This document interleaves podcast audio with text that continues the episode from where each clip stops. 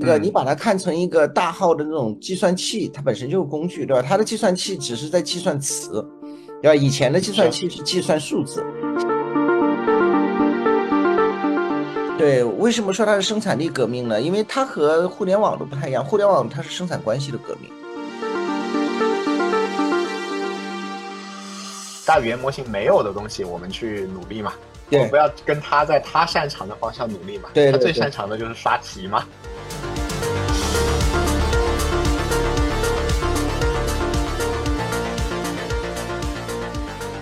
哎，我跟那个混沌同学介绍一下，那个傅盛老师是互联网的那个科技产品大神。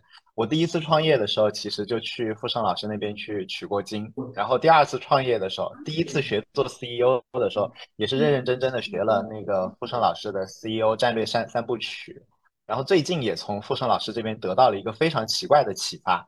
就是有一天晚上，我在刷手机刷短视频，然后突然刷到傅盛老师的脸，然后上面在很很兴奋的说：“我刚刚用 GPT 四写了一个贪吃蛇。”然后不拉不拉不拉不拉，然后把我看嗨了。然后后面那两三天，我觉得脑子里面一直是这个画面，然后最后忍不住，因为我已经十几二十年没有写过代码了，然后忍不住我就跟 GPT 四讲：“我要写个五子棋。”然后他就说你应该怎么怎么去部署环境，我说太麻烦了。然后他就说那你打开这个网站，你就直接在这里面把那个代码输进去就能跑。我就跑了一下，然后跟他讲说，哎，你这个界面太丑了。然后他又帮我改了一版，然后十分钟之内就做了我两版五子棋，完全就是因为那天晚上刷到了傅盛老师那个非常非常兴奋的那个视频，把我感染了。所以，呃，傅盛老师，你现在是非常嗨，还在那个 GPT 的这个这个科技的震惊当中吗？嗯，震惊已经算不上，震惊久了，这个，嗯，这个麻木了啊。但是还是觉得这是一次非常大的这个变化吧，是一个底层范式的革命。所以我们自己的工作各方面都在全面的呃围绕 GPT 在展开。我知道您在做那个猎户星空，其实这边在很多商场啊、餐厅，其实有很多机器人是就来自于您那边。那现在其实机器人是手和脚嘛，GPT 更像是个脑子和嘴皮子嘛。那您现在有把这个科技往自己的产品和公司里面开始正在融入吗？呃，正在融入啊，就是从公司内部来讲，我们已经开始了全员这个呃使用 AI 工具的这么一个内部的一个呃相当于一场运动吧，就是因为我们的口号就是。呃，替代你的不是 AI，而是会使用 AI 的同事，对吧？然后那个呃，当然这不是口号，只是一个说明。我们的口号叫全员 AI 自我革命，啊，这是从内部的视角。第二个，从产品的视角，就我们基本上，嗯，几乎所有的产品线都围绕着这个 GPT 展开。比如刚才你说机器人这件事儿，就是。我们以前一直做语音的这个交互嘛，但是语音交互里面，其实实际上我们是把语音交互的前半段做得非常好了，就是噪音的消除啊，你看在商场那么吵，他也能听得见你说什么，然后语音再转成文字的那个准确度都很好，但是那在 GPT 出来之前，这个就他对这个意思的理解一直不到位嘛，所以就。对，就就就使用的时候会受到很多限制，对吧？那现在我们赶快接进去，就发现它这个在使用上的体验感是大幅度提升的。那然后我们的呃，包括猎豹移动的一些工具也是围绕 AI 在做了。现在员工的工作，平时工作流降本增效，还是产品本身，全部都是在相当于大跃进，就是说一定要加 AI，加 AI，加 AI，是这个意思吗？对对对对对，因为本身呢，我觉得这个第一呢，就是我们本身就是做工具的，对吧？这波 AI 它本质上就是工具。我经常跟很多朋友聊，我就说，也不用呃，首先你得重视它，其次你也不要太就太神化它，对吧？那个有的人就出来说什么他会有意识啊，超越人呐。我说这个其实目前他可能智商会超越人，对吧？但是他的自我意识、自我主动性上现在还看不到呢。对吧？你说这个，而且他是一个你教育出来的嘛，就是你，你把孩子教育好了，等他有一天长大，他为什么不来孝顺你，还非要杀了你，对吧？这个逻辑又不对嘛，所以我说这个不不要去担心。呃，但是呢，那个你把它看成一个大号的那种计算器，它本身就是工具，对吧？它的计算器只是在计算词，对吧？以前的计算器是计算数字，现在就计算一句话，它给你一个词一个词一个词给你算出来，算出来给给你的那个东西就正好是你的语言的表达。所以呢，就嗯第一个，我们做工具的对这个理解就会比较深一点吧。我们觉得啊，就是一直这么做工具，和我们的业务也相关，这是我们自己的优嗯势，呃，就是这个特点上决定的。第二个就是我们在五六年前，当然猎户星空就投了很多钱在做 AI，啊，我们对 AI 的底层嗯原理也比较了解，所以这也是比较相嗯关。第三个就是放在社会层面，我觉得这个就是一次时代的大变革。对吧？这个就跟嗯，汽车出来的马车夫，你当马车夫是肯定当不下去了的。所以这个从社会层面，其。实大家都应该这么做。那我我也一直是跟大家讲说，啊、赶紧都做起来。但是我发现很多同学是一边很兴奋，一边很焦虑，然后一边呢又担心说这是不是又是一波泡沫？因为很多人之前被元宇宙、区块链伤害过，然后这一波都有点又又又感觉好像要改变世界，然后不不赶不上就晚了，又有点 FOMO。但是呢，真的在下手的时候又觉得，哎呀，我是不是现在该动啊？我是不是公司现在该吆喝这事儿啊？我的产品里面是不是要加啊？其实还有点畏畏缩缩的。然后您现在觉得现在是一个就是呃，不管是就就比如说创新一点的公司，我不说完全太传统，他想要创新的公司是已经到了一个可以大家都应该看起来的点了吗？首先，元宇宙和区块链的这个完全没法和这波 GPT 相比嘛。就是你看，这是嗯，第一次在整个行业内如此高度的共识。对，讲真的，其实元宇宙本章就是 Facebook 在那讲，然后国内啪一下火了。呃，我也看嗯过很多让我瞠目结舌的元宇宙，我觉得那个概念的因素太大了。然后区块链的嗯概念很好，但是它还是受受到各种技术的限制啊，对吧？法规的限制啊，等等这些。对，但这个 ChatGPT 不一样啊，它是出来就是已经有产品了，千分号，对，出来就是你要知道，就 GPT 已经做了好几年了，ChatGPT 是它的一个展现形式而已嘛。就是我最近有一，个对演讲，就为什么一款聊聊天软件会改变世界？因为它不是个聊天软件，它只是聊天是它的一个演示，让你知道它能力有多强而已，对吧？所以。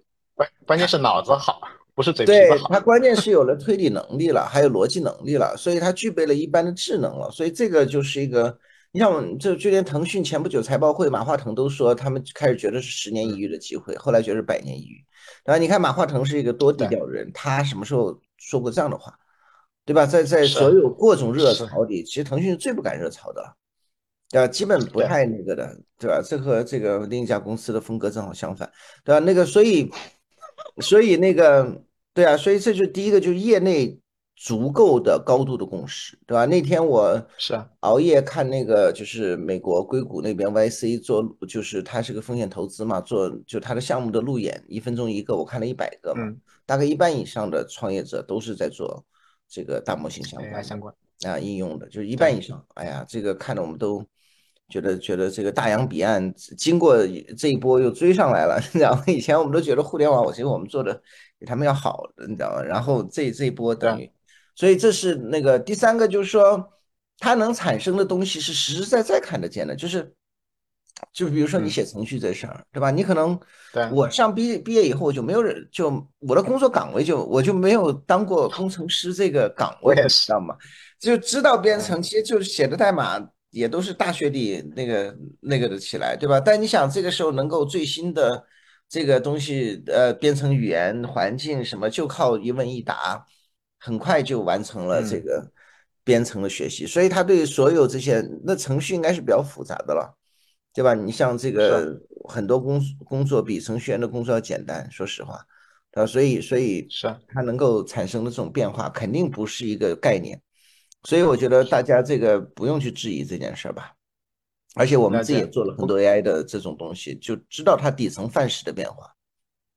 了解，大家也很多人也在说它是一个大的变化嘛，像我们课程里面也会讲说它其实类比工业革命嘛，然后 然后我看到你也是类比它工业革命，然后有些人就类比说是语言的发明，然后有些人类比到 iPhone，有些人说那比 iPhone 大多了，像 PC，那这些比喻到底只是大家为了表达一下自己的震惊、激动之情，还是你觉得不同的比喻其实代表了你对这件事情其实是不同的理解和判断？这些比喻其实是有指导意义的。对，我觉得不同的比喻代表了不同的判断吧。就是就是我一直嗯在讲，就一个人讲一些话的时候，不管他包装成什么样，其实本质上都是他内心的流淌嘛，对吧？就是他的一个基本的观念的流淌。嗯，对，为什么说它是生产力革命呢？因为它和互联网都不太一样，互联网它是生产关系的革命，对吧？它是嗯，取消了中间层，消灭中间商，然后信息的链接，它是那个生产关，它通过生产关系的不断的优化去促使生产力更有效，但它嗯，不不直接产生直接价值。这也是今天为什么很多人说互联网是虚拟经济啊？虽然这个我是不认同的，就其实互联网才是硬科技，但是那嗯，个就是它它有虚拟的一面，因为它不产生生产力嘛。它促进，生产力，对吧？元宇宙也是这个，元宇宙那就更是了，对吧？其实区块链也是这样的东西，它都在生产关系上不断的发生变化，但生产力的，变化，事实上人类实际上是从工业开革命开始，生产力就是把热能就蒸汽机的发明以后，就是把热能变成了动能，那这就是一次，生产力范式的变化。也就是说，以前我们要拉个东西，要么就自己上，要么就牛啊马啊上，然后你想再大力量搞不定了。所以人类的，这个生活水平就一直在几千年就一直这样生产水平。后来蒸汽机发明以后，就把热能变成动能了，这边一，烧，那边哗就被拉动了，对吧？山就被打开了，这就是，范式的变化，对吧？那么，对，那么在 ChatGPT 出现之前呢，这个信息革命使得这个呃这种叫做专项智能也出现。我为了一件事儿去写一个程序就能跑起来，但是上它的这个成本还挺高的，它也是一定的生产嗯，力的变化革命。但是这次革命就更彻彻底，因为普遍认为就是 GPT 出现以后叫通用人工智能对，是有可能出现的。对吧？就或者其实基本上我认为已经差不多出现了，就差一些工程上的事儿。也就是说，以后我再也不需要为每个东西去单独写程序了，我就一个程序跑天下，到处都可以，就跟就跟人一样，人只要这个有了智能以后就生孩子就行了，生孩子教育生孩子教育啊，人就那跟蝗虫一样改变全世界，对吧？杀掉了所有的猛犸象啊这些东西，所以所以，呃，所以它的这个范式的变化，也就是说第一次使得这个电。也是热能吧，某种意义上热能变成了一种通用治理，对吧？这在以是，前没有是，过，对吧？就你插上电，这边就来了很多治治理，因为今天，对吧？我们讲社会生产力，其实大部分是脑力劳动，对吧？就，算有体力劳动，也是在脑力劳动的优化之下完成的，所以脑力劳动占了，绝大部分，所以对嗯。脑力劳动的这个生产力的输出，它当然是一个非常大的这个生产力革命了。要这样，所以蒸汽机其实是把那个那个热能转化为了动能，然后又用电网之类的，比如说后来的发电机和电网，其实是把智能能够很平等的分发，通用的电嘛，你插插头干嘛都行，然后就分发到了每个人身边。那这一次其实是可以把电能转化为智能，而且能够通过 API 或者 ChatGPT 这种形态的话，把智能分发到每个人身边。对这个时候其实就很很很像。对，因为以，前智能但是很还有一贵嘛。对吧？你你你。你就是说你智能，你说这个一个人得一堆人，一个所谓老板，一堆助理围着他，起一堆高，他他都是因为智能很贵嘛，所以少数人才能享受得起嘛。等有一天这个大模型变得那个智能就变得很便宜了，你身边都围绕着各种智能，对吧？以后你就不是去网上什么这个搜一个什么饺子啊，然后点个外卖了，就说哎我饿了，我想吃点那个，人家说想买二 就叫什么？以前有个大腕那个电影吧，总有一个师傅。帮你做，对，总有一个这个管家在那等着，一口地道的伦敦腔，对吧？然后就 May May I have you, sir 什么的，对吧？就是这这是多少有钱人梦想的生活，以后就是这样了，对吧？那那你。的所有旁边的设备都是这样的，都可以，对吧？以前比如说，如果是一个那个初创公司要请傅老师过去，请不到，然后只能来听直播。但是未来的话，说不定可以让 GPT 来模拟一个傅老师，然后再模拟一个 Sam，模拟一个 Elon Musk，然后你你们你你俩可以一个个帮我？出主意。对，我们正在做这件事儿，就很快我的那个出来，对对对。好吧，大家以后就可以啊，自己来一个个问了。现在也可以在评论区提问，那待会儿嗯之后也可以等傅老师的那个 AI 出来直接问他。然后这边还有一个问题啊，就是当蒸嗯汽机和电力发发展了之后，其实它是有一段时间周期才才真的普及的。所以现在也有很多嗯人现在因为它的基础设施还非常不稳定嘛，基建层做着做着可能就被那个 模型层给吃掉啊，诸此类的。嗯然后中国还有很多合规性的问题，所以也有很多人有点观望的态度，就是我热烈的关注，但是现在实在是实在是不敢往里面砸。然后从从您的视角来看的话，现在是一个就是得赶紧下下水，但是呢，呃，大家还不应该太 all in，就是你还看一看也是好的，还是说你再不 all in 就来不及了，大家赶紧搞，是一种什么样的态度呢？就是我不太，就是我觉得是这样的，就是因为它是个新的，范式的变化，也就意味着什么呢？意味着你过去的很多经验都会被废掉，嗯，就是就是是，你可能积累了很多经验，可能在今天是没有任何帮助的。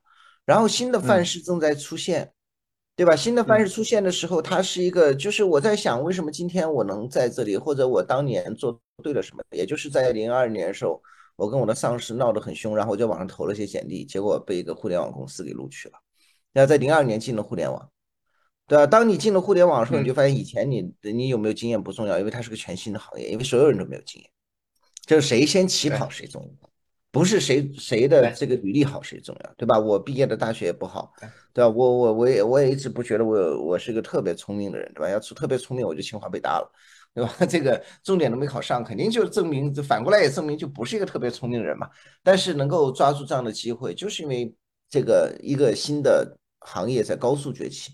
所以今天你观望是没有任何意义的呀，因为就是嗯可以看到它正在往前。就比如我在你说蒸汽机普及需要时间，对吧？但普及需嗯，要时间的过程中，谁把蒸汽机用好了，谁就站在这时代的鳌头啊。对吧？是，英国用好了打打打大清打清朝，那跟那玩儿一样，几千人就把整个中国给征服了。然后？这这，我说我说，鸦片战争就是一场中学物理打败这个千年帝国的故事嘛，就是基本上就一个中学物理理论，对吧？这个这个这呃，我说那个连连大学理论都不用，对吧？就牛顿那个再加这个瓦特理论，再加一个就就差不多了。所以嗯今天我觉得肯定不要去观望，因为这中间它有普及的过程，但是你还有学习的过程。它太新，了，今天学习也没有范式，对吧？我就讲一个简单的嗯东西，就这个大家听到了就算赚到了，好，那个开个玩笑，就是比如 prompt 这事儿，对吧？很多人叫魔法工程师，但是你知道做好 prompt 这事是不容易的。为什么呢？因为今天大模型的能力是叫涌现出来的，它并不是一个我们过去那种过程编程出来的，所以嗯它具备，就今天 ChatGPT 具备这能力，OpenAI 也没有完全想到，对吧？没有完全想到的时嗯候，在这里面它到底能力边界在哪儿？它推理力到底在哪儿？是等它出来了，我们再反过去测，而不是说我们嗯构建个系统，这个系统，比如说，对吧？一个火箭到了多少秒它会分离，我们都知道。其实今天 GPT 你不知道。所以叫 fine tuning，嘛，就是那个那个微调嘛，指定微调嘛。但怎么去微调它，你就得通过大量的测试。今天如果，你找到一个好的这个这个 prompt 的方式，你就有可能找到了一个别人不知道的钥匙，就可能做出一嗯个不一样的结果，对吧？包括做图也这样的，对吧？有一天我在 YouTube 上看了那个一个人一个一个人讲 WaveNet 吧，那 ControlNet，哇，讲了三个小时，一个年轻人，哇，当时我就觉得很震撼。我说，那里面全是细节，全是这种哪个地方调个参，这个地方弄个这个，然后这个图会出现一个什么，对啊，这些教程都没准备好了，那怎么办？你就得靠你自己的学习啊。所，以，所以我是觉得，就今天没什么好观望的，就是首先你还得学习，你真能把它学习好，产品化也需要时间。对吧？否，则，如果你不学习，一帮年轻人，就像我看的那个上面 YouTube 讲那个的那个，我估计也就是个大学生吧，对吧？嗯他天天在用，他时间还比你多。有一天他一毕业，对吧？上来做个产品超越你。其实当年我们，做互联网能够有一点成就，也就是这样的，对吧？很多很多厉害人没做这个行业，给了我们机会而已。对。然后像您讲的，我我们公司也在做一些那个 MVP，经常有小朋友们测出来的那个 prompt 呢，是我们完全没有想过的一个奇怪的角度，莫名其妙就有很好的效果。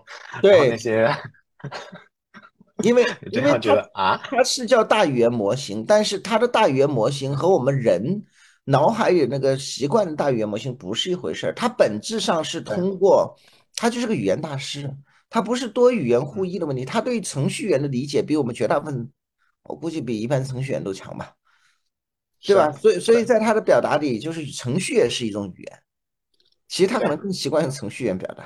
对，有很多方式让他去那个去去真正的打得到一些产出的。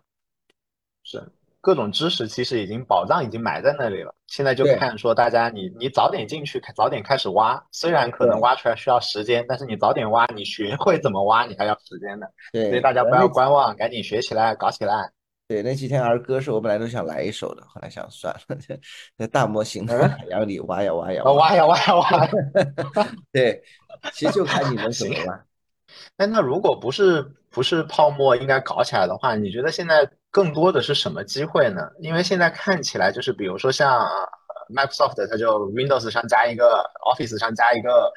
Notion 上也加一个，就是好像既有已有场景，已有已有一定那个那个资源的公司，现在加 AI 加在原有场景里面都加的很顺嘛。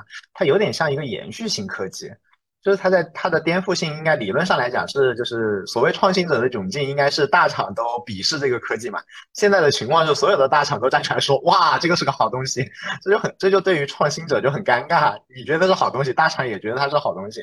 那普通的创业者想要去借这一波搞点什么事儿的话，你有什么建议吗？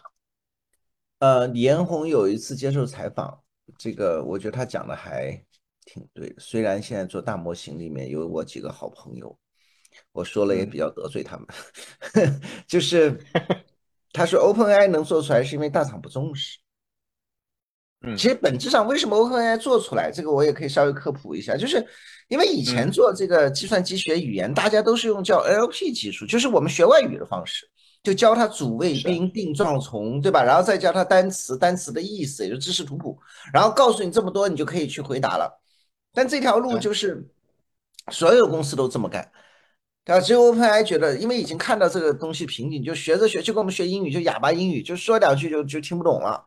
所以呢，就只有 OpenAI 认为说，干脆就用人的方式给他所有，就天天跟他讲，天天给他那个，突然有一天孩子就学会说话了，对吧？只有 OpenAI 这么做。所以这个在你要知道，在 ChatGPT 出来之前呢，OpenAI 几乎是硅谷的笑话呀，对吧？那那搞搞语言模型的那个这个，因为我我有这个行业的很多朋友嘛，那个那当然大家都觉得你这是胡扯，为什么给了足够多的语数据，他就能学得会，对吧？这也没有当时也没有没有理论证明的，只有他们。但我觉得后来我在想，为什么他们可以做到，是因为因为他们这个公司的起心动念或者成立就是要做一个通用人工智能。如果他不用一个别人不一样的方式去做语义理解，实际上。是没办法做出通用人工智能的，对吧？因为我们大家都就搞这行都知道，就通用人工智能的标志就是这个智能懂能说人话嘛。就是 OpenAI 把这些做会了以后，实际上它技术复杂度我我是这么看的，没有那么高的。因为我当时刚出来的时候，大家都很震惊，参加各种会，大家又担心什么中国没算力啊，担心什么什么人才。我说你们这都不用担心，对吧？以我知道的，这大家 A 一百都悄悄囤了很多。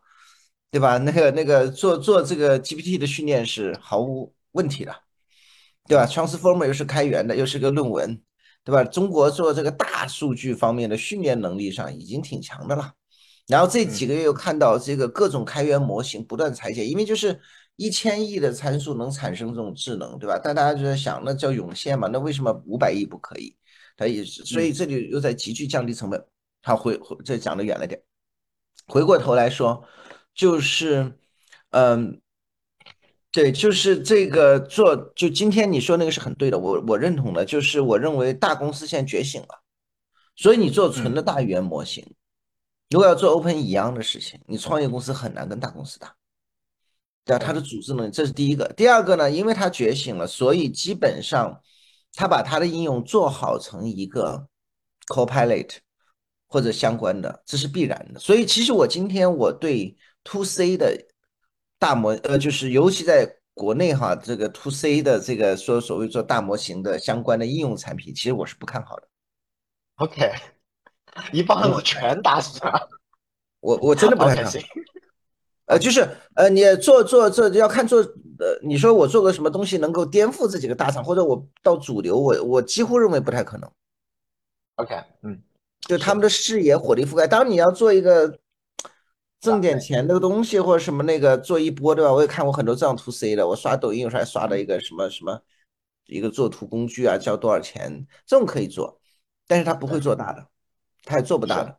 嗯，所以这是我认为的。所以就你说今天怎么做，我我我是这么想的。第一个就是先从身边做起，先从你手头的做起，嗯，对吧？如果你是一个你没有创业，你是一个这个普通员工或者说打工的，那我的工作怎么和 GPT 结合？对啊，就是就是手手边做起。如果你是个公司，你就要想哪些岗位是可以用 GPT 化的，对吧？就是 AI，是为什么呢？因为从手边做起，呃，有两点，一点就是说你能去熟悉这件事儿，第二就是这里面反而会出现一些灵感啊。所以我提出一个概念，在公司内部提出概念，就是叫大模型小工具。嗯，就是就是在大模型时代，你别天天看这些热热点了。我们每天都有什么新闻简报啊什么的。后来后来我说，对吧？每天都讨论这些，这个不落地呀。我说做小工具，你怎么能把一个事儿给做小，对吧？我们做我们我们大模型小，对对对，我们珠海团队做了一个那个就是一个叫 AI 相机。当然我听完以后我就特别不看好，因为我这名字起的特别我不喜欢。我说叫 AI 的人太多了。结果后来他们把一个功能做好，就是换发型。他拍张照以后可以换各种发型。男生发型，哎，你别看有哈，但是你知道有时候换会有很多小问题，是你知道比如说哪一块头发没弄掉啊，什么这个那个，对吧？就是发型在里面不自然，他们花了挺多精力的，在一个点上花了挺大精力啊。其实最近的用户量什么就长得不错，了解，很有很有道理。就是模型是大模型，但是工具切口其实是小的，就比如说小到说就是换个发型拍照，其实这个市场实际更大。对，就是大哥今天因为你说觉得大模型无所不能，所以提的很多需求都太泛了，你知道就太泛了。比如说叫 AI 写作，我说 AI 写作这事你做什么呢？对吧？然后我们有个 对，不能多讲讲，他们说我那个了，对吧？比如就文案写作，对吧？我说你能不能把它细化？因为小工具的核心是什么？当你做的足够小的时候，就是你的行业深度知识的展现了。行业的深度知识，今天大模型是很难去触及的，因为很多它不是在纸面上的，对吧？所以这样就把你的小工具定位更清楚。嗯，就好像您刚刚提到那个，比如说有一些小工具收个画图啊什么的，那我们比如说您刚刚不不方便讲那个那个别人做的写作不靠谱，我帮你举个例子，就是呃，假如现在出一个绘画应用，因为绘画应用也很多嘛，其实也挺难卖得动的。但是去年年底的时候，不就火过那个 Lanza 嘛？它就不是绘画应用，它就帮你帮你改头像，就是最低的对它的预估都是觉得它三个月赚了七千万嘛，高的预估认为它三个月赚了两个亿嘛。对呀，我自己都花了两百，我今天微信头像都是用它做的呀，对吧？OK，我在上面花了两遍钱也是。对，我还给我女儿做了一份，这个也花两遍钱，就是他就是把一个点，就是你要今知道今天。就大模型不是没有缺点的哈，就是所谓叫缺，或者叫这就是今天大家有的人会那个，因为你跑的 ChatGPT 问两句，你发现他回答都是很多都听起来有道理，但并没什么用的事情，对吧？但是呢，你怎么让它真正有用呢？就得和你的行业和你最熟悉的地方能够深度结合。深度结合就是你得把命题搞小，对对吧？你搞大了，就大家得到的答案就是一样的。对吧？如何解决世界和平？我操，这个问题弄出来，对吧？或者这个，对吧？或者是这个这个，我如何提高我的工作效率？这种问题，你是哪个行业的？你在做什么？你在什么什么？对吧？这里有很多，其实你这个这个把它提问的过程，就是你行业知识输出的一个过程。因为有的行业会关心这些，对吧？不关心那个，所以就是就是做窄吧。我觉得第一步先做窄，对吧？不不用去想太多，做的太泛。对，就就是把它做窄做小啊，越小越好。我说今天能够我们在公司内部也是好几个团队在做嘛。我说你们能够给我讲的特别小、特别具体的需求和产品定位的时候，我就很开心。我想来个什么写作助手，什么这个什么性格，什么那个定位，哎呀，我说你这对吧？你写作助手，人家 Copilot 还没正式发，正式发你就完蛋了，对 对吧？哎，而且确实是像您讲的，就是那个。做小了之后的话，你可能就会发现一些特别只属于你这个行业的小小的机会和小小的那种东西，反倒让你看到新的机会。哪怕是 Open AI，我们说是它，比如说呃，长期有信念坚持，但是我我也翻了一下他们历史，其实也有一些他们过程当中的小火花给了给了他们信心。比如说他们去做那个亚马逊的那个 Review 的 Next Token Prediction。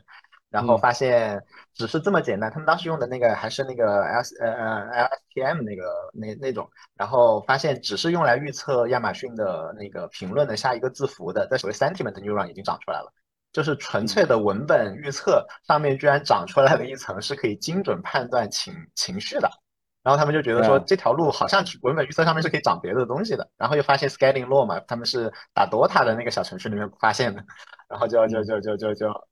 就一一点一点的小事情里面给了他们一点信心，说这边有光，然后再往这边挖一步，再往这边挖一步，而不是纯粹的拍脑袋说那边有路。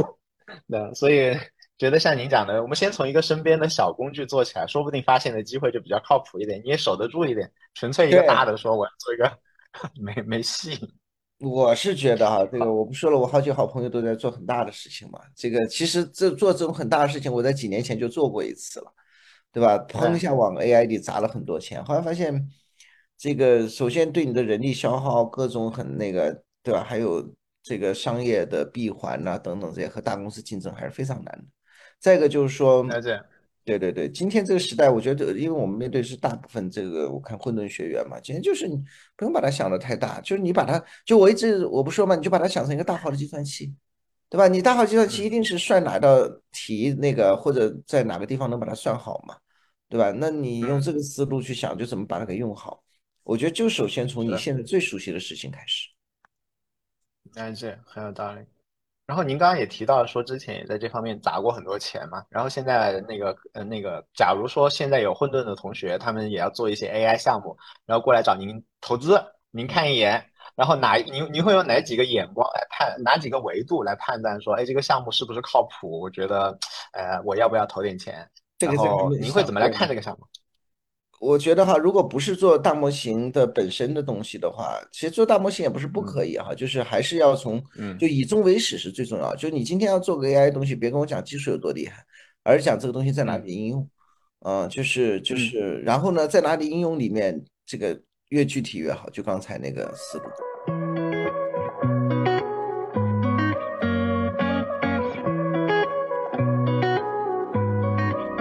觉得现在的话，那个那个，其实我们上一次聊的时候，也会有很多同学在关心说，那我具体要做一件事儿的话，到底怎么弄呢？因为碰到 OpenAI 的话，其实会有一些合规性的问题。然后国内这一批呢，虽然出来七十九个，但是实际上目前能打的还没有。然后如果搞一个羊驼或者那个 ChatGLM 自己练的话呢，又一下子又舍不得这个成本，就至少一百万先出去嘛，你哪怕再省。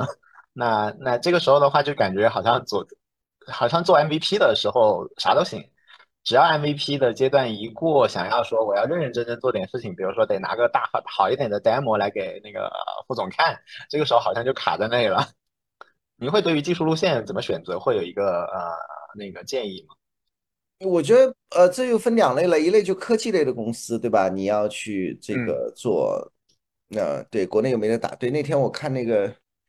就是 YC 的那个路演，我也是非常感慨。后来我说，你看人家都方兴未艾，我们这里还没啥好的接口哈。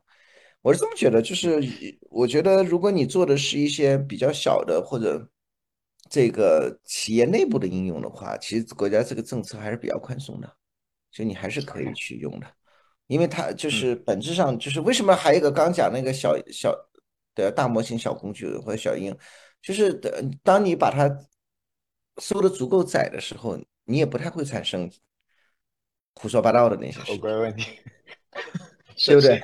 你的你的那个开放度太高的时候，生成式的东西，它当然就很容易产生很多风险了，对吧？国家对这个大模型的是非常鼓励的，但只是担心出现一些这个，对吧？这个这个负面嘛，所以所以我觉得就是应用越具体就越有机会呗，就是那个。然后呢，我觉得公司是这样的，技术路线上，呃，我我当时总结过，就一个就是你拿 GPT 的接口去开发，你可以直接做海外的一些应用啊。如果国内不能那个，那第二个就是企业内部也是可以做应用的嘛，就企业内部考虑海外，考虑内部，对，to B，考虑窄的场景，对，开始窄的场景，对对对，然后那个不要不要放开式的生成。是是，不要放开式的生成。其实也很多东西也不一定需要你那个那个，大大家也不要就把那个东西都定义在对话框上。它其实不是一个对话，不一定需要一个对话框。当然了，它可以帮你读取很多东西，它可以帮你生成不不一定是对话框，不要被那个对话框给框住。对。思路上反而被给限制了。猎户星空，呃，这样的规模的公司，您是打算怎么用这个技术呢？就是您是打算自己做一个，因为它好像属于上中下都能做的那种感觉，就是也是有一点点可能可以去搞一个大模型的，也是可以基于开源再 tune 一个的，也是可以接大厂的。就是您您自己是怎么选择的？我们就都做啊，这个哈哈，第一个就是自己做一个大模型。这个这个，但是会用比现在这种，就我就我的判断就是，未来做大模型的成本会极低。当然，这里要定义什么叫大模型啊，就是说，或者我们叫深层式模型吧，或者基于这个 transformer 为核心的这种模型，这里面又分了。就说我我认为未来的大厂，像 OpenAI 这样的厂，谷歌这样厂，他们就想去搞个爱因斯坦出来，所以呢，所以他们打的是核战争，对吧？这个战争我们肯定打不起，我们也没必要打。但是呢，核战争就就是我最近一直在琢磨，这个大模型跟云有一个很大的不一样，云就是越大越便宜，大模型是越大越贵啊。这个 这个没什么好讲的，参数量大它就贵，对吧？无论是训训练价格，还是它的服务价格，你看现在 GPT 四，你免费用户你还用不了，你三小时还只能用二十五条，二十五条还很慢。慢的，哎呀，我都不爱用 GPT 四，你知道吗？每次等我都是问他个问题，我得先上个厕所回来看他写完没有，对吧？很多不是太难的问题，我都去问三点五啊，嗯，对吧？就我判断这个问题不是太太麻烦，我就问三点五了。所以这就是什么什么现象？就是我我认为未来的这个大公司会做超级大模型，但是呢，当然他肯定会做很多中小模型，是大模型下的中小模型。就我刚讲一千亿。你像那个羊驼不就搞了是多少亿参数，对吧？其实整个能力还可以，然后呢又结合应用，就有很多地方你是不需要爱因斯坦的，你让爱因斯坦回答，对吧？这个厕所怎么走，或者这个，对吧？这个我我我在公司想请三往往下面有没有打折？对对对，这个问题不需要爱因斯坦吧？对吧？我只需要一个大概十亿参数或者或者几十亿参数模型就行，成本又便宜。我们准备做一个这样的模型，对，然后呢？这是第一个，就是我们自己用的。第二个，就我可以给你提供私有化，因为我认为未来就是分几层，一个就是自己做大模型的，超级大模型的；第二个自己做你说的那个 fine tune 啊，这种就是在在在开源，但开源这么多，你光选你都累死了，你知道吧？就这里面的成本都很高。那我弄好一个，我给你做私有化，你你你只要很低的成本就可以有一个，因为大家还担心，就未来你知道未来以后一定你的核心竞争力一定是那些没有上网的数据，是你公司内部的流程。啊，是你公司的很多这个这个非公网可见的信息，因为公网可见信息这种能力都会被他们学去嘛，所以我认为基本上稍微有点规模的公司都会需要一个自己的私有化大模型，啊，就我我们不是搞一千亿的，大概就搞几十亿的，很快就退出。第三个就是好，作为有一些公司，他他也没有这么，他就想用好这个 GPT，但事实上你让比如说让一个做抖音电商的，或者这个去搞一个 GPT 的接口，再看 API，再搞 prompt，那那也会。那也是很大的投入。啊，所以我们做了一个叫巨言的平台，就是就是在里面直接就帮你生成客服角色，生成这个这个，比如说法务的角色，然后呢，你把你公司的规章制度和这个产品资料灌给他，灌完以后，他就就以你公司这个做，就直接把它做成 agent，就是不需要再去调 API 了。啊，这是我们做的，好吧？嗯，了解。所以那个傅盛老师这边的同学们，他他自己会给自己培养一个大学生，先自己用。然后如果你需要大学生呢，他也可以帮你培养专属于你的那个大学生。没有没有 GPT 四爱因斯坦那么聪明，就是个大学生水平，但是要用也能用。如还有一个呢，就是甚至于你可以把大学大学生就放他这里，他帮你培养，你告诉他你要用来干嘛，他做劳务外包，然后三层服务全部可以提供到。对对对，这就是我们现在在做的事情。然后有同学会问说，他是做普通的工作的，他不是不是搞研发的，但是他也很关心 AI，比如说他是做财务岗啊什么岗。那日常工作当中，你觉得他应该怎么样去了解 AI，然后怎么样把 AI 用在工作当中呢？因为刚刚听您讲，您的公司已经说大家必须要都用 AI，这事儿应该已经发生了，是吧？那作为一个普通的学员，我就是个打工的，我我怎么可以用好 AI 来帮助我自己？这种平台岗是最危险的，咱们就是实话实说。这种平台岗是最危险的，因为因为呃，不是说这个平台岗没有价值哈，是因为我们太多日常的这种工作啊，就是忘记了工作本身的目的，把一些所谓的技巧当成了工作本身了。比如说，你能够去整理一份复杂的 Excel，实际上这件事的价值感是很低的，但是太多的人把这个当成它的核心价值感，对吧？因为当时，但的确以前就得人做嘛，那那 那个东西，对吧？要么就程序员做，程序员说实话比财务更要贵，那就那只好财务人手托呗。但现在由于他理解了这个，所以他就会就就可肉眼可见的嘛，就很多财务数据。你看，你看那个 Copilot 那个为什么演示的时候整个就爆了嘛？对吧？以后你就是一些基本表格进去，你再也不用什么找个人帮我什么做梗概什么，你就直接说我需要哪个东西的。哪个东西的这个这个对吧？total 价格什么要提醒哪些要我注意的？一季度什么，就等于把 Excel 的公式啊这些东西全打掉了。就你以前可能记了很多如何 Excel 技巧，如何多个什么表格关联 是吧？什么单元格关联，这都是很多人这个东西就完全没价值了。而且而且由于这个表格是数呃是格式化的，所以大语言模型在处理的时候几乎不会出错的，就会极准。嗯。所以我觉得，比如像财务岗这种，就首先你得用起来，你得让你自己的产出如果增加，比如两三倍，对吧？可能以前你大概有百分之嗯八九十时间都在做 Excel 上，但未来可能你你你你可能要拿出百分之六七十的时间去分析这些这些财务的数据给公司可能带来的决策。但我我一直觉得这个就是一个人，就是一个工作，它本身是一定要就跟足球一样，你是可以去那个，就你的视野必须全场化的。你不能说我在后卫对吧？那个守门员出去了，然后有球进我不去踢。所以呢，比如这样的岗位就可以从财务视角去看公司的经营，嗯，在这些方面多去多去花时间，就思考，对吧？但是要把这个工具化的工作，这个尽可能做用 AI，我相信可能会很快。那这样，所以大家还是要有自有一点危危危机感，就是确实越来越多的这种呃，其实叫做类翻译岗。看起来是专业工作，但是其实它是某种专业性和商业需求中间的翻译，比如说翻译财务语言、翻译 SQL，对对对，然后翻译成 Excel，就 GPT 是比较危险，把自然语言翻译成机器和这个各种专业语言的一个，就这是它最最最基本的一个价值。而其实以前我们大量人的工作就在做这件事，对吧？比如助理大量的工作是在做，就是把老板的指令翻译成携程上的一个订购，就噼啪点几下。对吧？然后那个这个其实你真正想这个大模型出来，那个你说财务也这样，它是转换成很多转换成 Excel 表格，对对吧？把公司经营数据转换成表格，是，甚至于包括很多程序员的工作，也就是把那个需求转换为 SQL 语言嘛，这个事情百分之百机器能做现在，对啊，就是个翻译，对啊，所以大家要要警惕，对。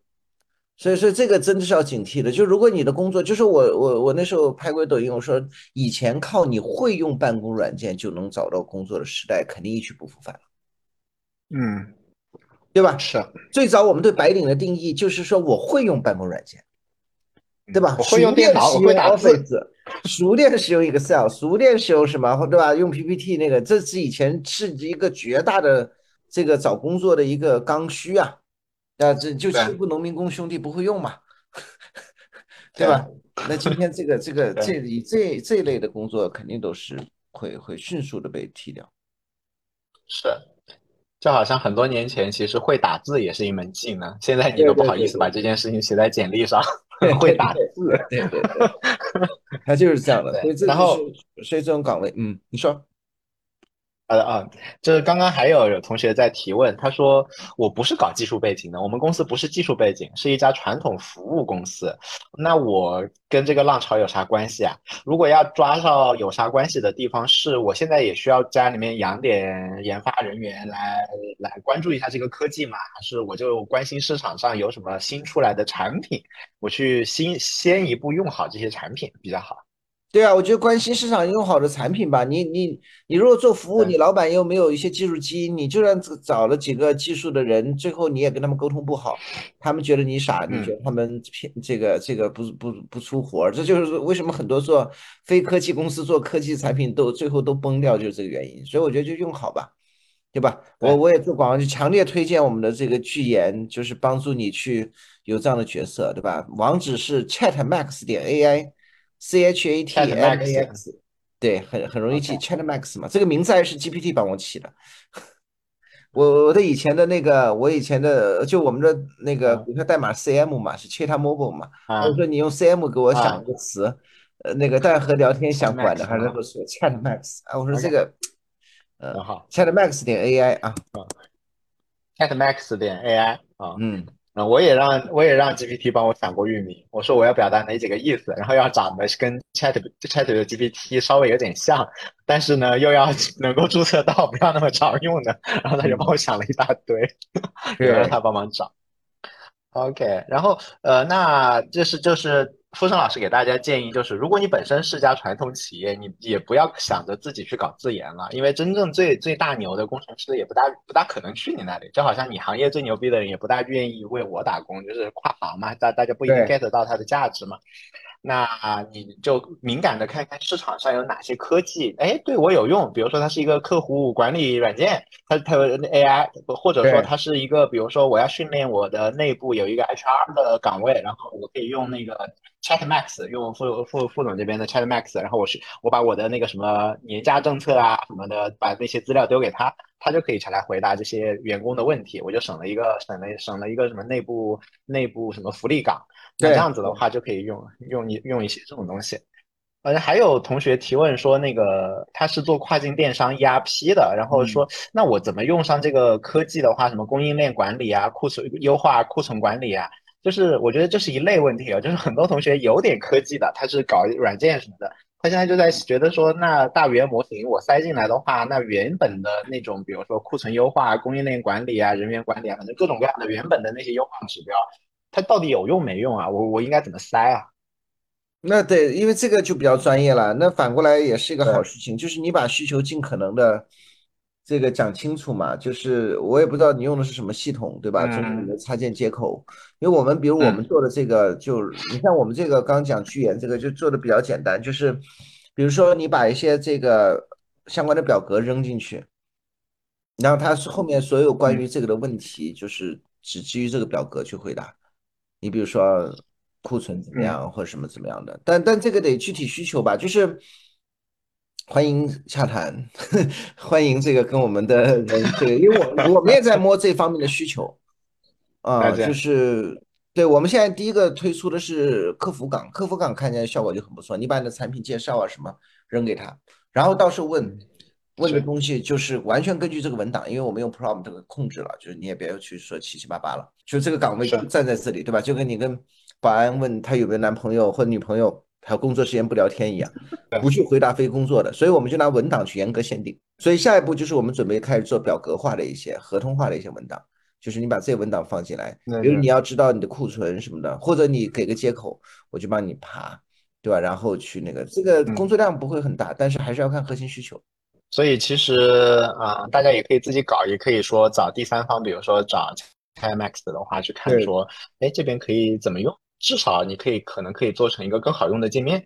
那其实原本的数据的话，你都是受限于 GUI 的交互，你可能需要专业人士才能用。现在可能你对对对库存信息啊，嗯，供应链的信息啊，你可能就可以变成了那个自然语言交互界面了。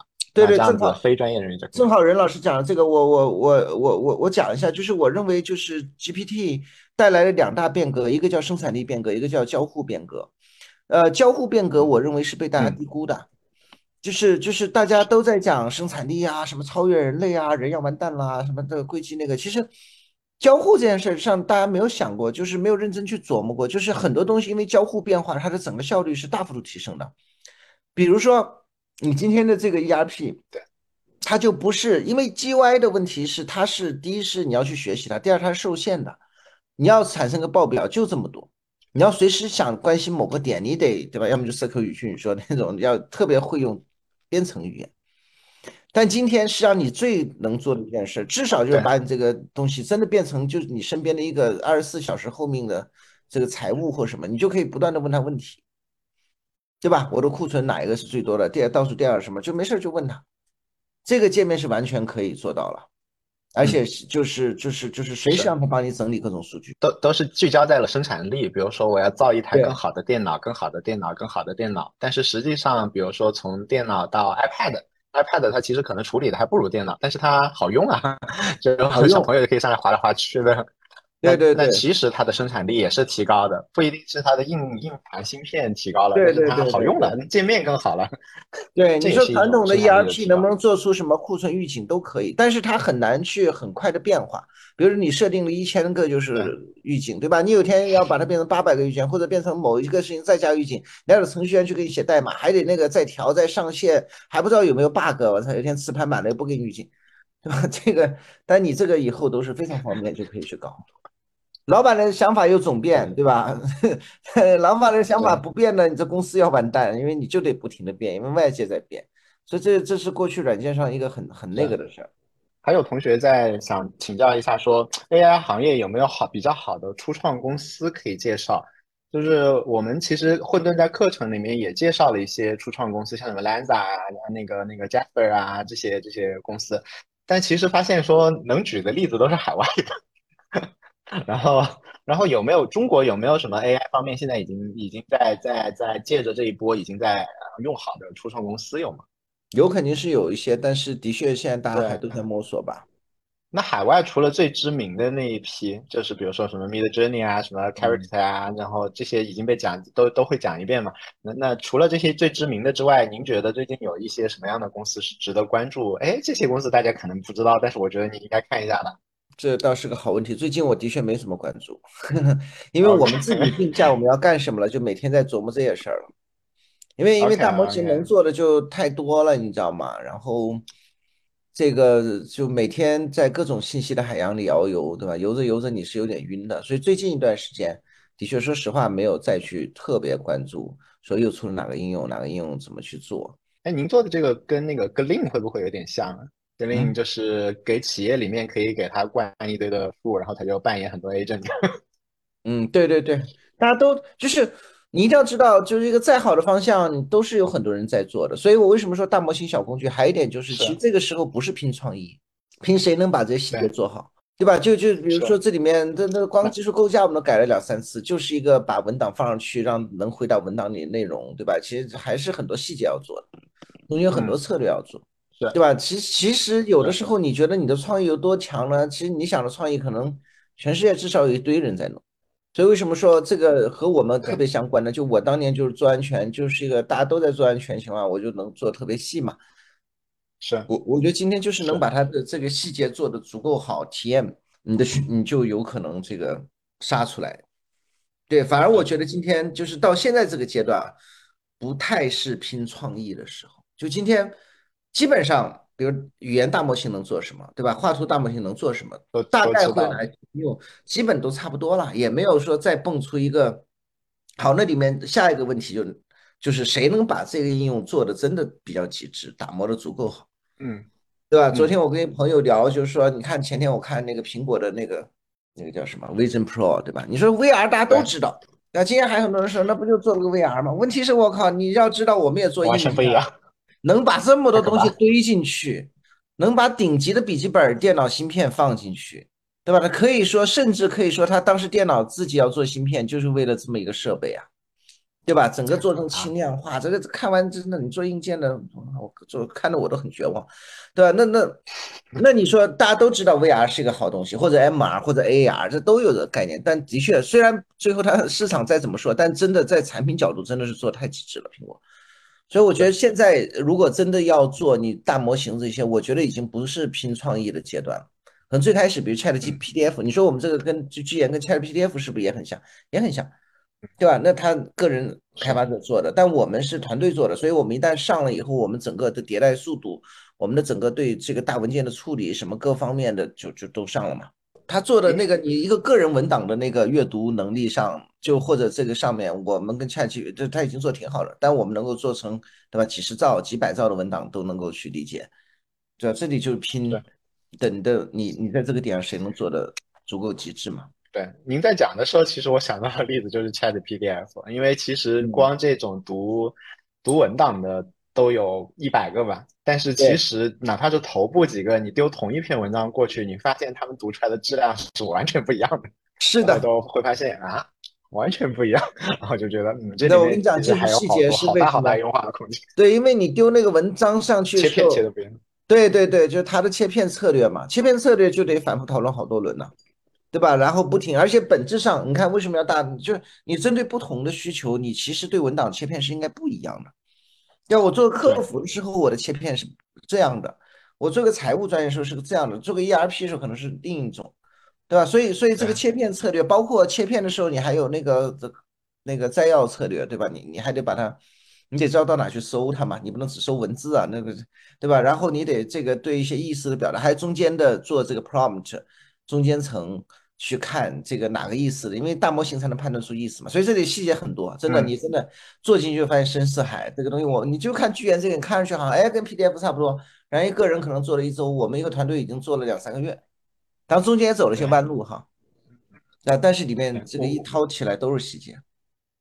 嗯，我之之前看过您写那个那个清洁清洁大师 clean clean master 的事情，就说 人家是一个个人，我们丢了一千个人上去，每一个每一种语言一百多人，一百多人啊啊哦！后来我看到啊软文里面写的是一千人，然后说每一个语言语种上面我们都有人去回复客户评论，然后说前一千名的软件我们都去看了那个软件它遗留下来的文件，我们都研究了，看怎么把它清干净。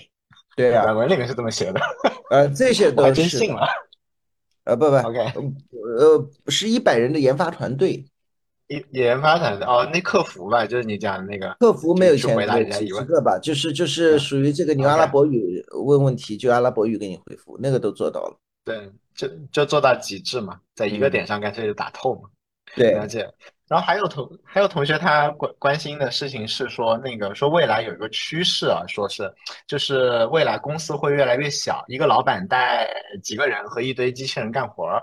然后其实我现在在做一些呃 AI 方面的，我们做了一些小产品 MVP 啊什么的，现在都已经完全没有在公司体制做了，完全都是一种道的形式，然后有很多外面的团队在帮帮忙一起测不同的东西。那我我我课上面也在讲这种，就 就可能松散型组织，因为现在个体就如果你会用 AI，相当于每个个体就是一支团队嘛。那现在团队和团队就可以开始拼起来了嘛，未必是需要以前那么大的组织了，因为每个个体都被增强了。所以有同学在讲说，哎，那您怎么看这件事情？是未来就可以几个精兵强将带着一帮机器人可以来干活了吗？硅谷现在的初创公司就是大概一半的预算是用来购买各种计算机服务的。一半的预算用来招人的，以前是对吧？百分之八十预算用来招人的，对吧？Mid Journey 也是这么一个公司嘛，它可能服务器集群什么乱七八糟占它成本的可能一半。啊，其实 OpenAI 也是这么一家公司啊，对吧？它是上万块卡形成的算力群，对吧？它在固定资产时就，所以我觉得这个它的判断是对的。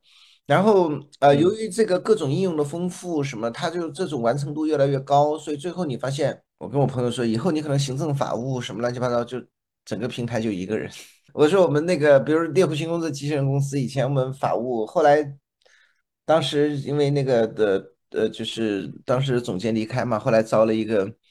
人他一直想再扩大队伍什么，后来 GPT 出来以后，我说你不准再扩大了，我说这个合同审核，我马上给你做个接口，你把合同一扔过去，就风险点什么提示都出来，以后我们再告诉他，我们要求的是哪几个点，这合同有没有合，把我们的原则变成文档，就是我签一些贸易合同有哪些点，然后你审一下这个合同有没有这么做，现在都可以做到了，对吧？所以所以未来肯定是这样的。那您公司现在已经在大规模用 GPT 这样降本增效的话，那这个点其实就是，比如说您是做机器人，这个其他公司还学不了。但是比如说怎么让让机器人来，比如说赋能行政岗、法务岗这种传统岗位，甚至于帮程序员多写点代码，然后让公众号多出两篇文章。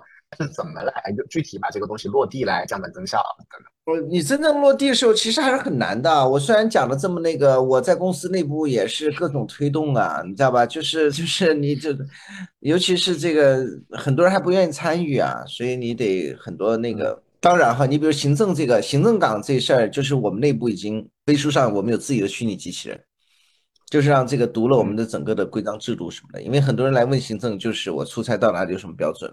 啊，到哪能定什么或者帮你这些，我觉得基本上就内部可以解决了嘛。对，但是事实上推动一家公司的改变还是非常难的，对吧？要要各种的。到今天我们也就刚刚做了一部分吧，也没有做到我的描述或者我理想这种状态。但是我觉得我们肯定朝目标是坚定不移的。它还是个，这反而是一个循序渐进的过程。就是当你这么做了以后，你的竞争力就会增强。其实做公司不就这，么，你不可能保证叫什么你的技术有多高的壁垒，没什么壁垒，什么技术人，你也没有哪个东西有壁垒是可以保证长治久安的，你就是保证在一段时间嗯内你的效率高一些，对吧？高持嗯。续的高个几次你就领先了。最难的地方和您觉得最有效的手段是，就我我先抛砖引玉啊，就是我之前有那种，就是我我自己投的公司，他们就会觉得说那个 GPT 写出来的东西他们完全用不了，他们其实就是一家以以号称就洞察啊行业洞察，然后输出写作做报告这样这种公司。然后就其实其实内心还是有蛮蛮有抵触这件事情，就说啊这个质量不行，那个质量不行，这个融不进来，我我教会他比我自己工作还麻烦，反正就是这这种反弹还蛮大的。对啊，包括反馈回来说这不是个傻瓜式的工具，对吧？还没有到那，个地步，对啊，我说那如果都傻瓜式的工具，那那那就不要傻瓜了嘛。首先，我觉得作为创始人，就自己得严格啊，就是你得知道，首先，我觉得第一个是你自己得，呃，非常坚定吧，就不不用管他们怎么讲。对吧？第二个就是那。个自己还要了解细节，你不能被他几个问题把你绕晕了，对吧？跟你说这个 做不到。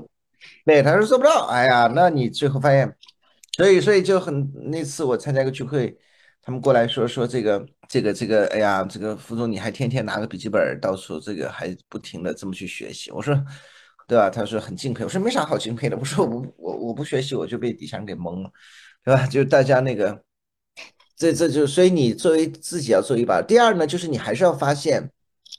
呃，其实呃还是有至少一部分的人是非常愿意拥抱变化的，嗯那你就得在各个方面去激发他呀。你像我们呃猎豹这边已经成立了十十来个兴趣小组，然后午餐会，明啊天晚餐会，然后每周我可能这个例会，我可能很多业务例会我都不一定开周会，但这个组我一定开周会。已经开了几次了，就效果就不错。然后呢，这个呃那个在组织体系的就 KPI 的考核上，对吧？他们参加这个组的不能白干呐，对吧？那你就嗯，加分呐，对吧？这个这个许许诺呀，对吧？那嗯，最后就是不换思想就换人嘛，就是要在公司产生这个，氛围，这东西肯定能用起来，用不起来是你的问题，不是他的问题。全世界都，用得起来，你用不起来是你的问题，不是他的问题。但微软都投了一百对，亿美金，他判断都用得起来，你判断用不起来，到底是你的问题还是微软的问题，对吧？再，不行就不换思想就换人啊。啊，我说那用不。起来，我们就找用得起来的，认为用得起来的人。嗯，所以第一个就是自己还是得坚定，而且自己得懂，自己得玩儿，别别自己就看一看了一个 PPT，然后就回去对，弄，看个 PPT，看看朋友圈，说来快做吧，然后底下人马上就给你们个反馈，说这东西不好弄啊，对吧？然后说哎呀，对啊，这这这是这样了，很多公司都是在这个阶段就卡住了。然后呢，再在公司里面让年轻人们搞搞工作小组啊、兴趣小组啊，每日周会的话，CEO 还会参加呀，过来拍拍肩膀，然后涨点薪水啊，然后年年轻人里面会冒出来一些一些一些有有啊，有有有好奇心的，嗯，对啊，然后成立这个组长不以行政抬头为那个呀，谁愿意成立，对吧？那对。等到真的做好了，可能以后慢慢就就可以火线火线上岗啊，对吧？就有点像以前的那种大组织，最开始电脑大家老人都不愿意碰电脑的，都是专门招一些年轻人来，你们来用来用电脑。那那后面变成，那就有一批人会用电脑了吗？然嗯，后您刚刚讲的这种环境下的话，那对于组织的领导力的话，有同学在追问说，那这种组织跟以前的组织，以前组织还是科层制啊什么的，然后然后也不都不都用 AI 嘛，那那现在又有很多的那种什么兴趣小组，然后每个人又用那么多 AI 工具，那对于现在的公司怎么管怎么组织，会有什么变化吗？还是说其实跟之前这方面还是差不多，只是换了一个大计算器？对我我觉得这方面差就是对大计算器，对，就是大电脑，嗯，对吧？大电脑就是对，OK。对对，就是就是一定是就是你很多东西围绕它来展开嘛。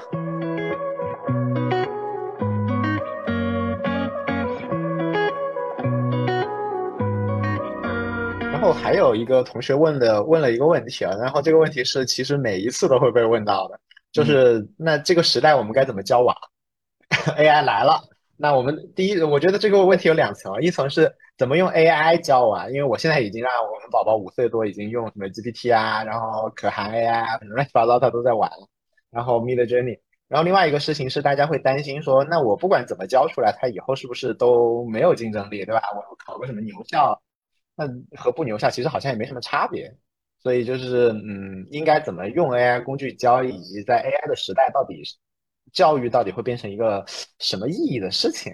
这个一个一个同学问的哈，就是说他孩子特别喜嗯欢漫画，做漫画师什么那个，嗯，然后看到这个就很沮丧，对吧？我女儿也很喜欢画画，对，那个她画画也画得非常好，这个而且是原画。嗯，我觉得嗯喜欢画画就是并不一定对孩子就是多大的那个，他他就我认为未来原画还是很重要，就创意，就是其实画本身是创意嘛，你当然能画出来那个技巧还是很牛的，因为这个技巧很多人不具备，但本质上还是对美的那种追求，对吧？那种思考，那种感受，我觉得这一点，上，我觉得未来人和 AI 比，就比谁脑洞大呀。AI 是个嗯纯逻辑训练出来的东西，所以他脑洞不会比你那大嗯那么那个的，因为他大多了他就胡说八道了嘛。人是可以在理性和感性中找到一个恰当平衡点的。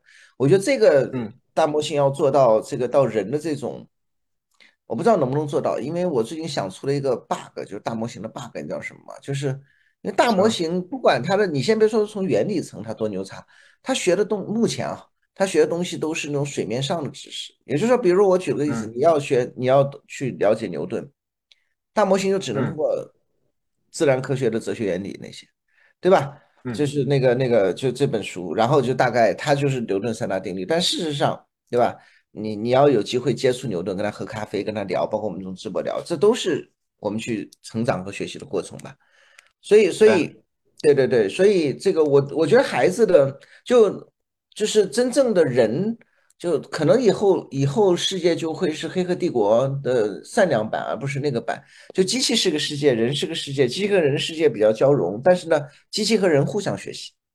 本质嗯上，《黑客帝国》机器就是和人，呃，人没从机器那学习，但机器从人的学习。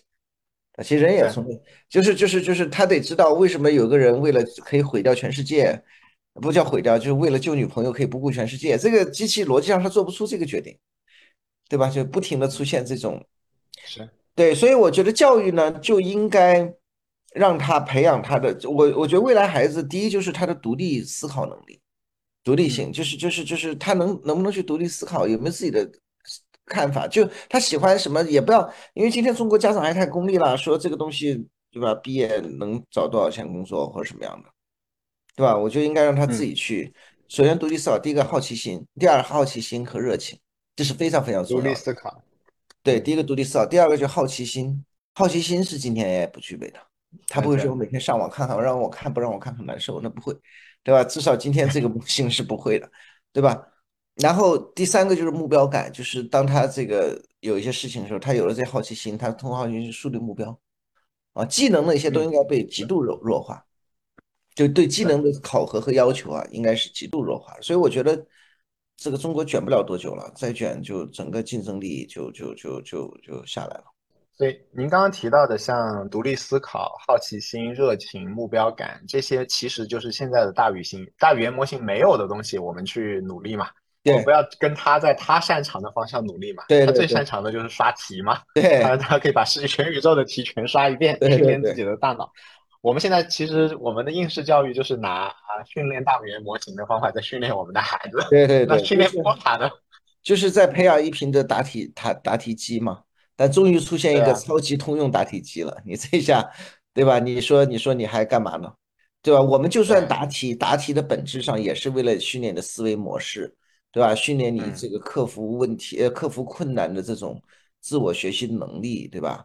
还有坚韧不拔的一些东。西，而不是说就这个知识这一个点，说这个点你知道我不知道，这就多了不起了。所以差异化竞争嘛，大家跟 G GPT 千万不要去跟他拼 拼他擅长的地方，何必呢？对，然后也有呃有同学问说有哪些书可以学习，就不是看书了，现在就是书，也就是也有个大家也就是那个 刷题嘛，大家可以多去找找身边的那个跟按照副总刚刚的观点的话，就是身边有正在搞这个的，身边有玩这个玩的好的，你去找他喝咖啡，去他公司逛逛，这个可能这种隐性知识会更重要。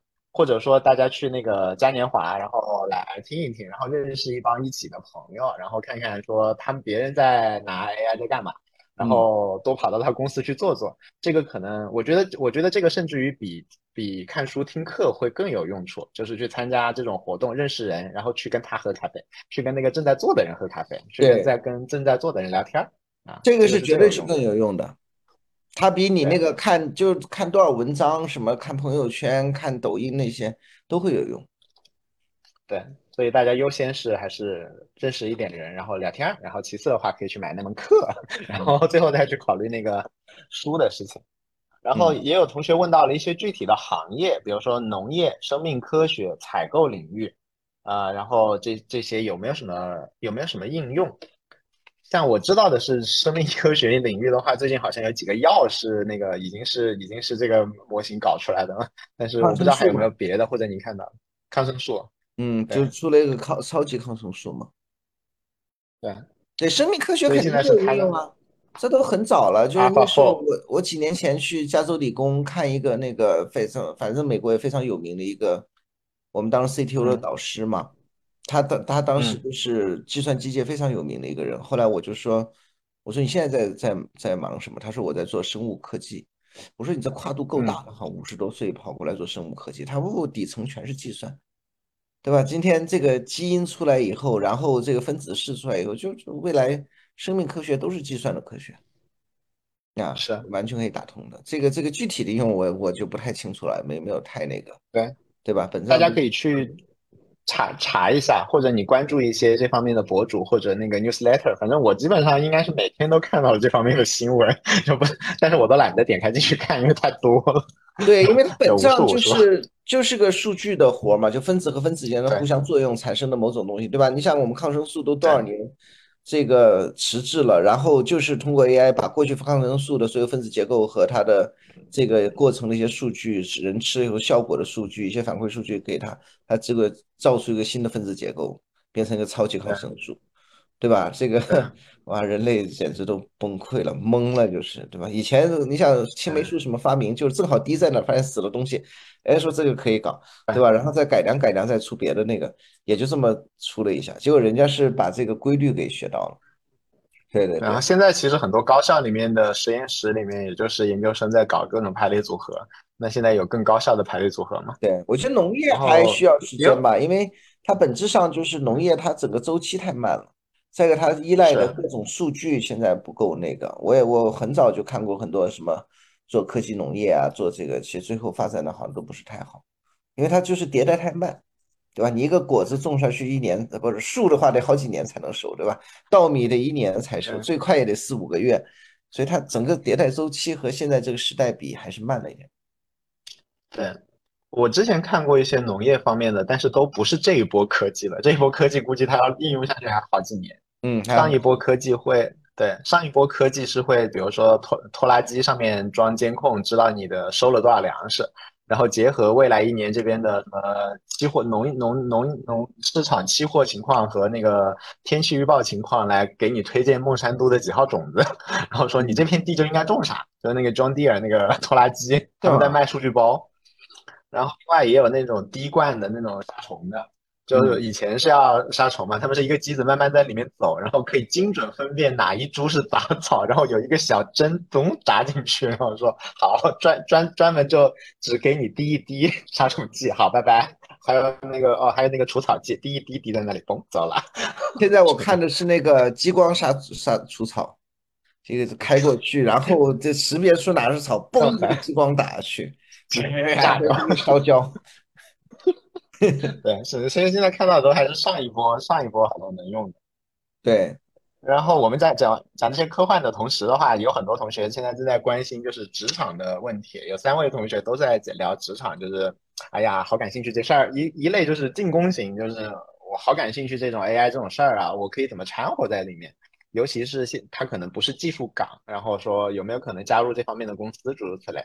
还有一类是防御，就觉得说，哎呀，刚刚听你们讲，觉得，哎呀，这种还在干着传统的活，是不是会淘汰了？我应该怎么准备？怎么职业规划？然后那个副总有什么建议吗？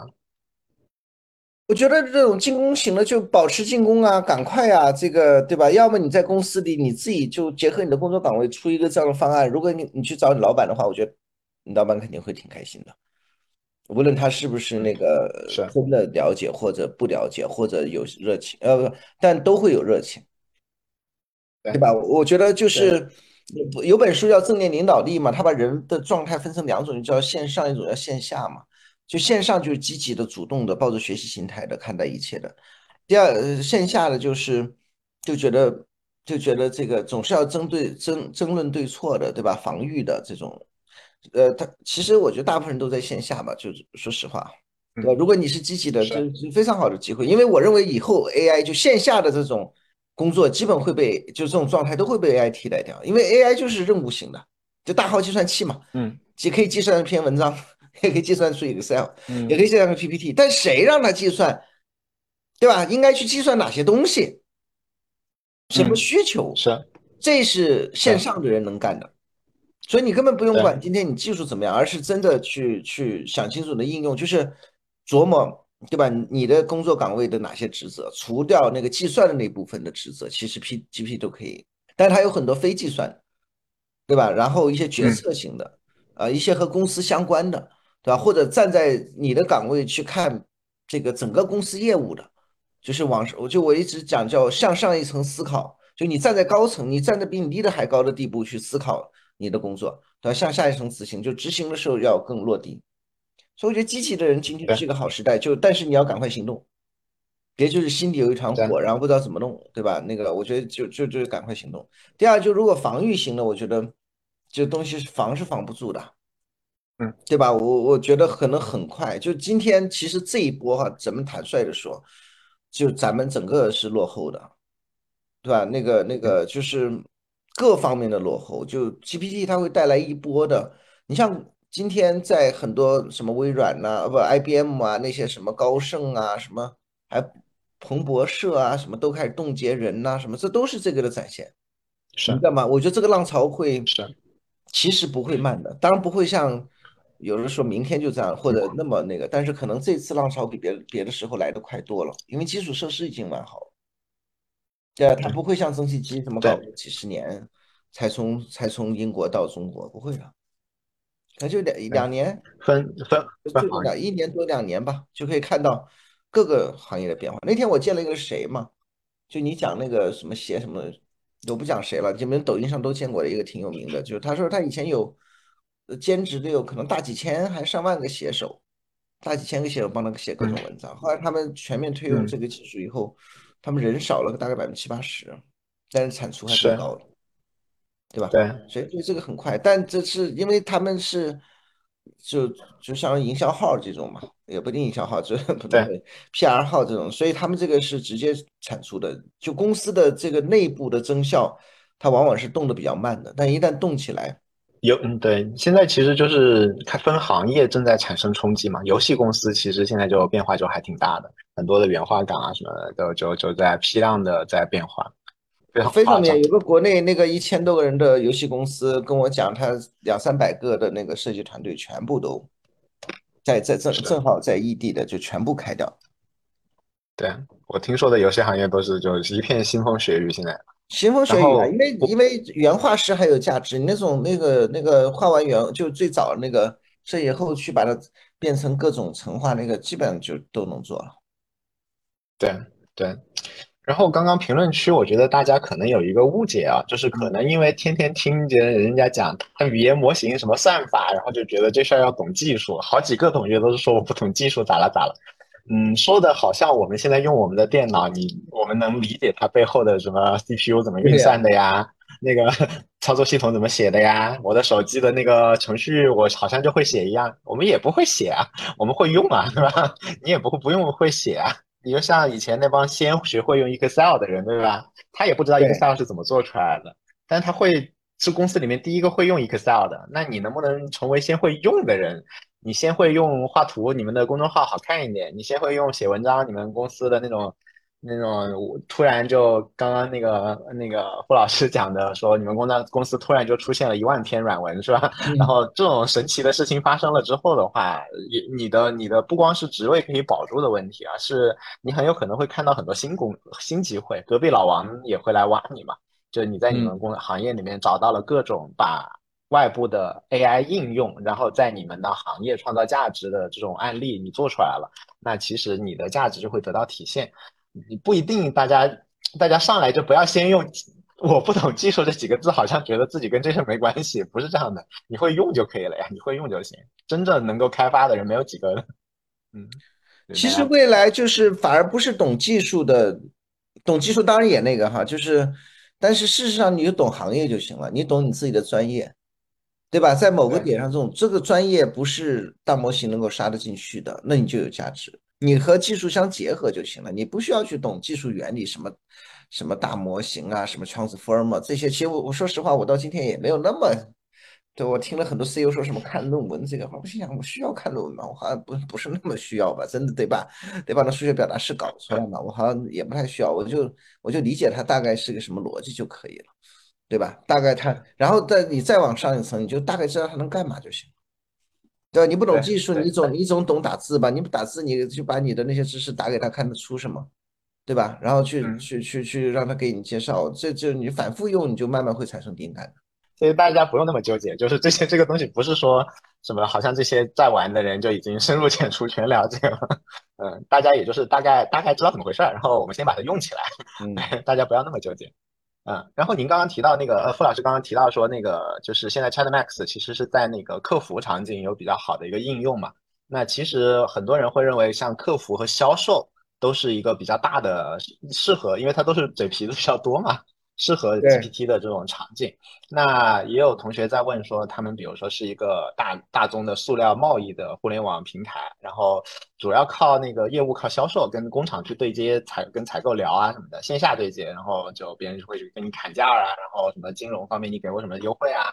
那你有在销售方面，您这边有没有什么案例是？这个我肯定没有啊，就现在暂时没。但我们有是一些想法，就你比如这种线下的那个，其实它最难的是培训和考核嘛，你知道吗？就是培训和考核，因为它太自由了，然后又在那个，所以其实就是对话术的培训，实际上是一个你可以，如果你愿意做的话，你应该是把很多销售的这种线下的一些这个。把它收集起来的，然后去做这方面的知识的提取的，然后把它变成一种培训，对吧？还有销售过程管理啊，就是就是，其实其实就是我做了 to B 以后，再慢慢发现，很多销售我们管销售管结果，就你给我产单就行，不产单就不行，就造成了很多公司就是，对吧？销售就是铁打的营呃流水的兵，然后不停的换，然后所谓的拧毛巾理论。但我认为真正做的好销售应该是。就是专家型的，就是这个人应该是对，就我招一个人，我能很快让他了解这个产品，能够把这个东西，而就培训做得足够好，然后他的销售技巧也要真正的入模子，然后还要去考核他的销售过程，而不是最后的那个结果，对对吧？你每次见客户是怎么讲的，怎么那个的，对吧？其实这些都是大模型是可以帮你极大的减轻这方面的工作量的，因为你要真的，你要真的这么去考核或者培训销售，你的工作量是巨大的。对，但事实上可以用销售把呃，可以用大模型把这个工作给，就是既标准化又简化的。见过一个那个销售的 AI，他们就号称说，我感觉他是给那个每个销售配了个导师，并且配了个监工。首先是在他的那个给告诉他说谁谁你应该怎么联系，会给他一个，比如说每次联系之前给他一个 brief，然后告诉他这次你应该干嘛。然后的话呢，他们会监听电话，然后在电话里面会。会比如说把您刚刚讲到的那个销售过程，比如说他们有规定是第二次电话必须要，第二次电话必须要问对方的那个预算，然后他们就会检查说你这次电话里面有有没有问到预算，这个在过去挺难的，因为你不一定是完全按照那个标准再来问预算。那现在 GPT 是完全能够 get 到，就比如说你问那个最近，对对，您打算花多少在这个上面，他也知道你是在问预算，之前就可能傻到连电话都没 get 到。那所以的话，这边像你刚刚讲的，好像这这个确实是能够做到的。然后以后你可以关注一下 Chat Max，因为感觉上能做客服，离快做销售就不远了。是的，是的。以后我们就是针对不同行业各种销售，我们还在做一个工具。今天我们一个团队就是帮助销售去写第一封邮件。这个这个，你想这点多小啊？就是你结合你的行业知识什么去那个，就就就这么小一个点。所以所以肯定能做到的，因为。就你刚刚讲，比如这个公司这样去管销售，它成本得多高啊，对吧？而且就是人还有一点，就是他有时候会出错，就是有时候也会漏掉。但你这启动这样的工具以后，你不会漏的。然后时间也快到了，然后嗯最后问问您一个问题啊，就是现在大部分人还是在在在边边上嘛，就是真的扑扑进来的人还是不多，然后很多人还是心存很多的，就是啊我不懂技术啊什么的，或者我再看看。然后如果您给一些就是大家觉得马上可以做的建议，就是你建议大家先现在可以干点啥，就有助于他在未来的一一些特别简单的小事儿，就是大家否则又会用啊我不懂技术来搪塞。呃，有哪些小事儿你觉得大家可以干起来的话，就可以帮助大家未来更好的融入到这个 AI 的时代里面？我觉得可能大部分人都没有真正用过 ChatGPT，当然和各种因素相关哈。对，第一个用起来，对，就得用起来，对吧？想办法用嗯起来，对对吧？那个对，就尤其哈是你真的是个创业者，或者今天你非常有欲望去干什么，你真的要用，你不用你是没有那些体会的，而且要反，而且这个用不是说你打开这个界面用一下什么，而是你要每天不停的去多尝试，结合你自己的行业的东西，不要把它当成一种猎奇了。就是我一直有个观念，就是说有些战略决定做好了以后对，你就应该去坚决的 follow 这个战略决定。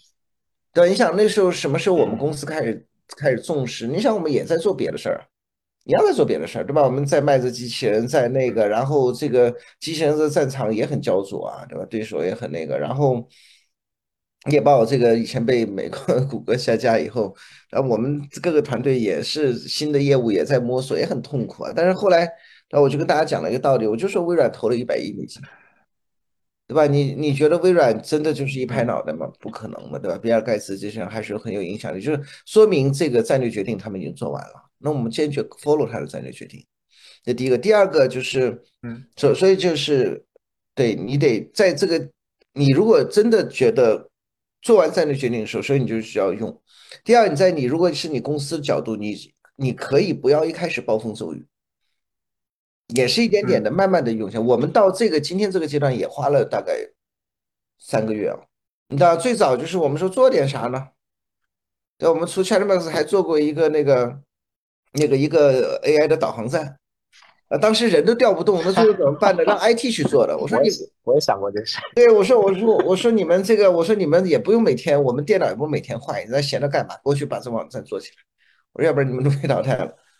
对吧？做了一个那个那个 Go 一二三一二呃，对 Go 一 Go 一二三点 AI，对吧？还有点小流量，就是就是呃，这件事不一定做的有多好啊，但是核心是就是你发现慢慢把它给做起来，对吧？居然最开始也在想怎么做，最开始就一两个人弄，啊，然后那个，然后你像在猎豹那边，我也做了全员先讲，就今天我在外面讲了很多，都是我那时候在公司内部讲的，就三个月前我们就讲了关于这个革命，但后来发现过了半个月一个月没动静，对吧？你又开始就是成立兴趣小组，对吧？然后这个找找找找找热心群众，对吧？这个这个这个非正规的方式先来，所以呢，我觉得倒不一定要暴风骤雨，你大概也需要一个时间，就从你个人的熟悉到组织的熟悉，到一些这个东西，但是你要坚定的，就是。持续的去推进它，一点点加大力度，要不然有的时候一加大大了，大家一反弹多，一那个也很容易崩掉。对，这是我的建议。好的，非常感谢。嗯所以那个傅老师的建议就是，如果你是个人，你反正先把这东西给用起来。然后，如果你遇遇到了困难，这个困难会是你将来不管是工作和创业当中最小的困难，你一定要把这个困难给 克服过去，你肯定有办法的。嗯，然后那个那个。用法上面的话，如果你实在搞不定的话，你可以去那个呃混沌的那个 AI 嘉年嘉年华，它会线下的话，你找身边的同学问，因为这种东就是这个东西只能线下找人问怎么克服一些那你觉得的困难。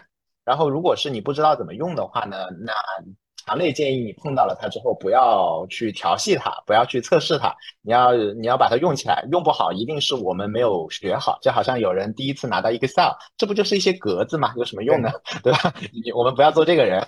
然后那个 AI 二十二讲里面有三讲是讲个人的工作、生活和学习当中可以怎么用的，大家可以把它给把那那些用法你至少都套一遍吧。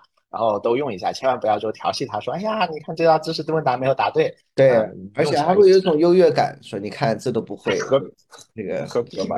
不过如此啊，所以个人就这样，然后公司的话呢，就也不一定要像那个那个傅老师搞的那么 比较比较凶残一点，然后大家可以先先先搞点小事儿，让大家先沾一沾，然后公司里面多宣讲宣讲，一步步来，然后公司里面如果有这方面的好苗子的话，话多聊聊天，多扶持扶持，然后看看找找机会。所以反正就是先先一只脚先先踏到这个水里面去，第二只脚你给你再说，但是先试试我水温，你先感受一下，这样子才能够。不错过，好，谢谢你的分享，谢谢，非常感谢，好，谢谢大家，大家，谢谢大家，拜，好。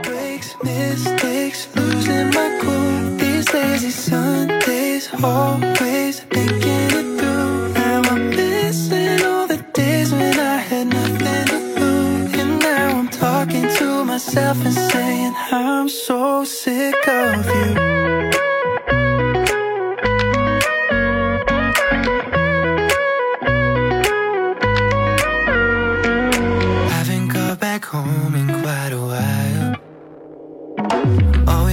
my phone, but got no time to say hello.